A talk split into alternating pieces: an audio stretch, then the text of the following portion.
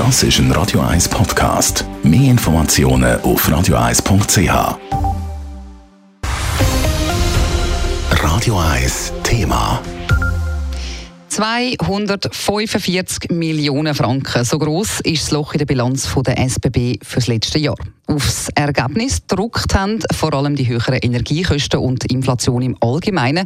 Immerhin sind Passagierzahlen fast wieder auf Vor-Corona-Niveau. Von der SBB Bilanzmedienkonferenz berichtet Dave Burkhardt. Seit bald einem Jahr sind in der Schweiz alle Corona-Massnahmen aufgehoben. Das haben auch die SBB deutlich zu spüren bekommen. Mit täglich knapp 1,2 Millionen Passagieren sind 2022 wieder über 30 Prozent mehr Menschen mit der Bahn unterwegs gewesen als im Jahr vorher. Aber trotz deutlich mehr Leute in den Zügen bleibt unter dem Strich wieder ein dickes Minus.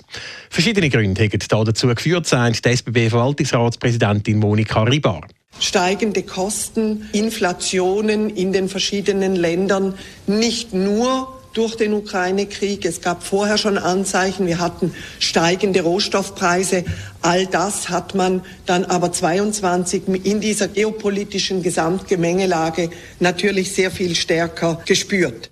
Ebenfalls auf Bilanz geschlagen hat der warme Sommer mit wenig Regen, wie der SBB-CEO Vincent Ducrot erklärt. Wir konnten aufgrund der Trockenheit sehr wenig selber produzieren, was wir normalerweise tun. Und wir mussten einfach teuer einkaufen, weil das ist klar, wir haben keine Verträge, wo absichert, weil wir äh, in normalen Jahren genügend Strom im Sommer produzieren und im Herbst und durch den Zukauf von Strom haben wir die eigenen Stauseen können schonen mit Blick auf eine mögliche Energiemangellage im Winter, so der Vincent Ducro weiter.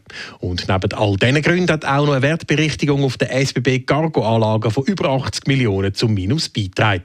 Entsprechend bilanziert Monika Ribar. Es war für uns ein anspruchsvolles Jahr. Die Zahlen sprechen für sich. Auf der anderen Seite, was sehr positiv war, war natürlich die Entwicklung der Verkehrserträge durch die zunehmende Zahl, langsam steigende Zahl der Passagiere.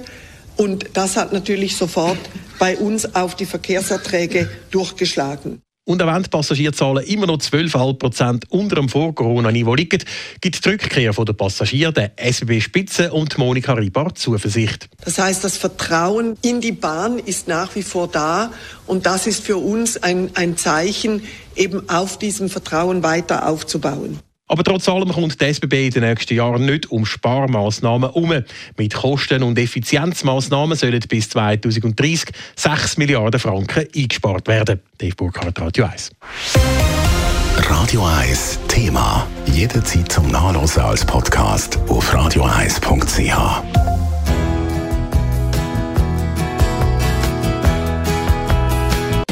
Radio 1 ist Ihre Newsender. Wenn Sie wichtige Informationen oder Hinweise haben, rufen Sie uns an auf 044 208 1111 oder schreiben Sie uns auf redaktion.radio1.ch.